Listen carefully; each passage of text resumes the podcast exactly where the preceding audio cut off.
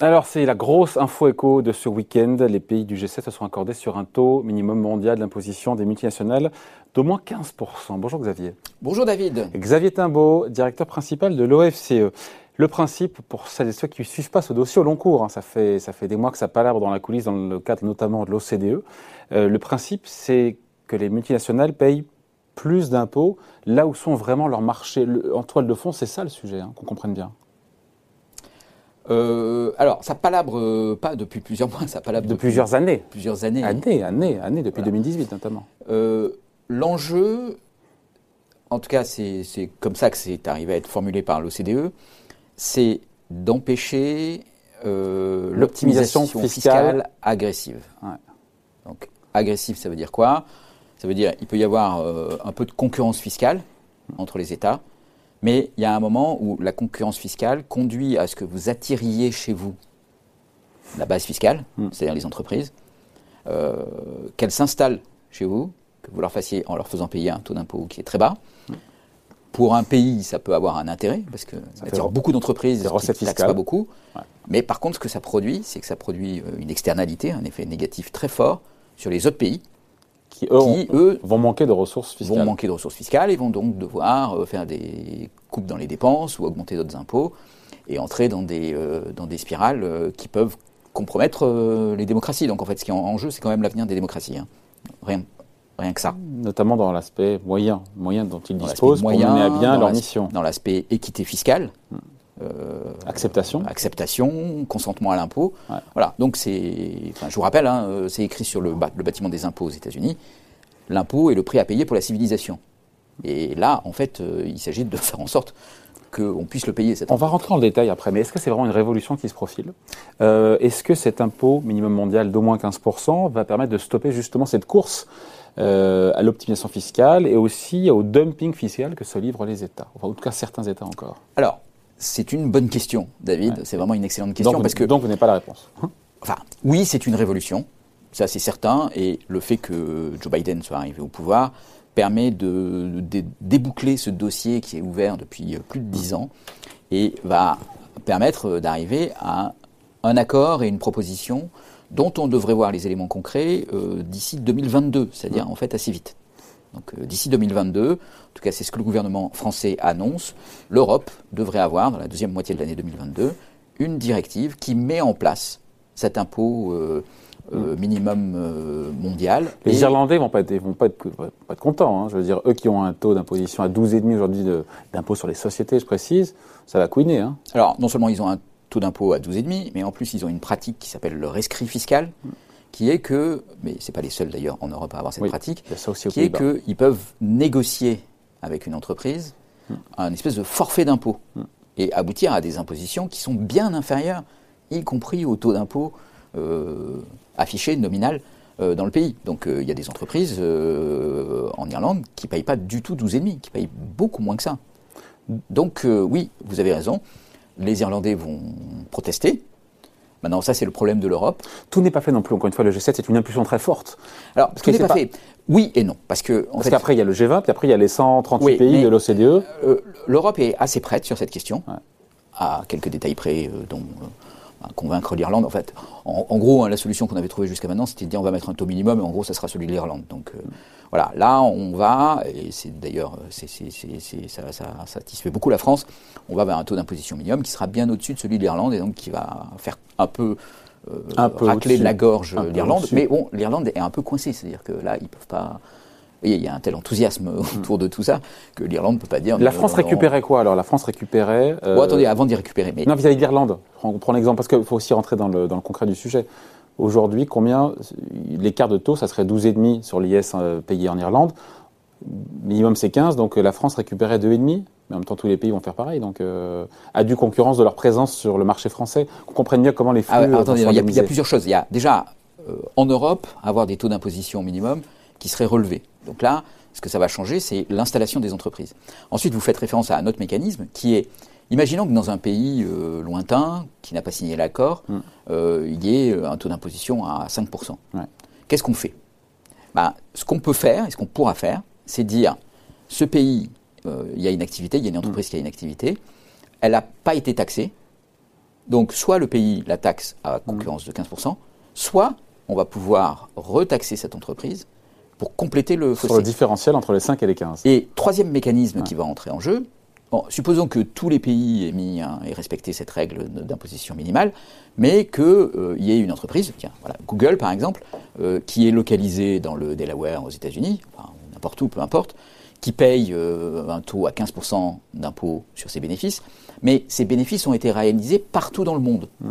dont, disons, 35% en Europe, mm. parce que c'est un énorme marché. Et eh bien là, il va y avoir un mécanisme qui va faire qu'une partie de cet impôt sur le bénéfice pourra être, devra être transféré des États-Unis à l'Europe. Donc en gros, bon là les, détails vont être importants, mais en gros il y aurait 20% de ces recettes fiscales liées à l'activité sur un territoire. Liées à la rentabilité aussi de la boîte. Voilà. C'est un peu complexe. Hein. c'est bon, ça va être très complexe. La clé de répartition n'est pas encore stabilisée. Euh, il y a la question de comment on va calculer la base fiscale qui va servir euh, pour déterminer les impôts, parce que ces bases fiscales ne sont pas encore totalement homogénéisées.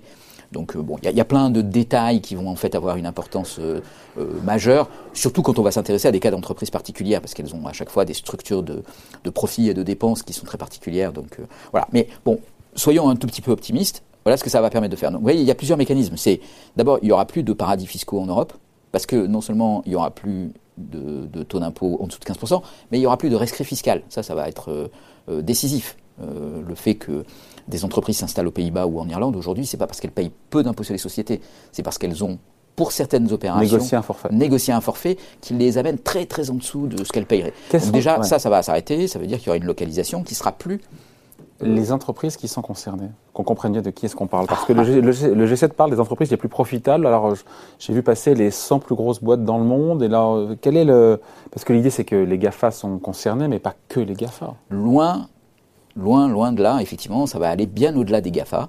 Et d'ailleurs, c'est ça qui est euh, euh, très intéressant dans cette coopération internationale, parce que, vous voyez, pour les GAFA, euh, en France, on a une taxe GAFA, vous savez peut-être, qui rapporte entre 300 et 400 millions.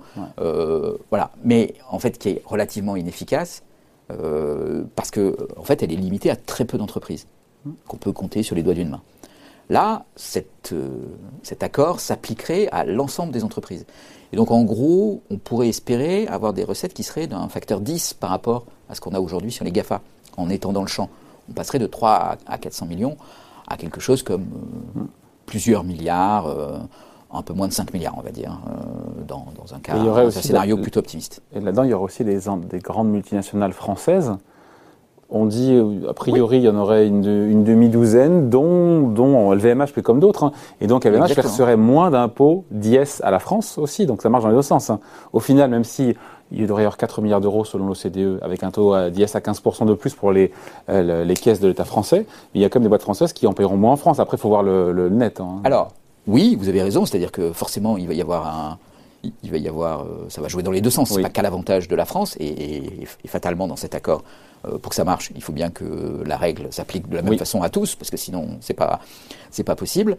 Euh, le, le, le, ce qui va se passer, c'est effectivement LVMH qui a une activité en dehors de la France et donc euh, qui paye une partie de ses bénéfices. Alors tous ces bénéfices ne sont pas payés en France, mais enfin bon, mm.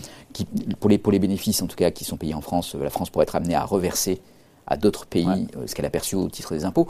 C'est pas LVMH qui va payer à différents endroits. LVMH hein. va continuer à payer à un seul endroit, mais on va faire une forme de compensation globale entre les États pour dire, euh, voilà, toi tu as reçu euh, tant de milliards d'impôts sur les bénéfices, on a regardé euh, à quoi ça correspondait comme activité, et, tu t'écartes, donc tu dois recevoir tant, qui doit être payé par tel autre pays, qui lui, au contraire, a plutôt plus d'entreprises globales, et donc va te reverser un petit peu de... Et éventuellement, tout sera, sera négocié aussi à, à, façon et au cas par cas. Mais voilà, donc ça, ça ne concernera pas le VMH, ça sera entre les États qui vont faire une espèce de mm. péréquation entre leurs recettes fiscales mais, a posteriori. Mais il y aura toujours une concurrence fiscale, parce que même avec un taux, avec un taux d'IS minimum mondial à 15, euh, je veux dire, nous à 25 en France, on est largement au-dessus, on n'est pas compétitif. Hein. Alors tout à fait, donc ça d'abord c'est la raison pour laquelle la France euh, ne désespère pas de pousser ce taux un peu plus haut. les Américains, au départ ils ont dit 21, au mois d'avril et au mois de mai ils ont dit 15%. Donc, euh, Alors oui, mais peut-être qu'on va arriver à 20%, euh, c'est pas, pas impossible, c'est pas mort encore.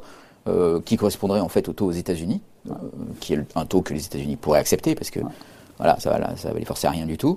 Euh, ça avantagerait la France puisqu'on est descendu à 25 et donc on serait beaucoup plus proche du, minimum.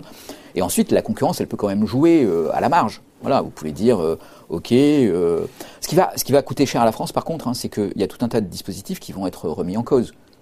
Ce qu'on appelle les patent box, mais aussi le crédit d'impôt recherche, parce que c'est un moyen de réduire l'impôt sur les, sur, les, sur les sociétés, sur les bénéfices, et euh, ça peut être jugé par d'autres pays comme une forme de concurrence euh, fiscale. Une niche fiscale à 6-7 milliards d'euros, je crois, de mémoire. Une niche fiscale. Donc euh, peut-être que la France va être obligée de... Mettre de l'ordre. De mettre de l'ordre dans tout ça, et ce qui sera au final quand même mieux pour tout le monde, c'est bien le donc c'est une vraie révolution, même si certains nous disent oh là là 15%, Gabriel Zucman nous dit oh là là c'est pas assez, c'est pas assez. Il faut il faut continuer à pousser.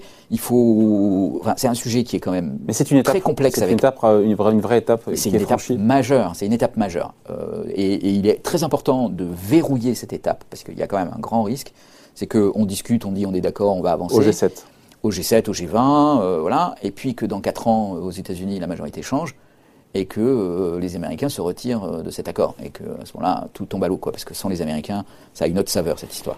Donc si on peut aller vite, même en faisant un certain nombre de compromis sur les ambitions, euh, il faut absolument verrouiller cette histoire.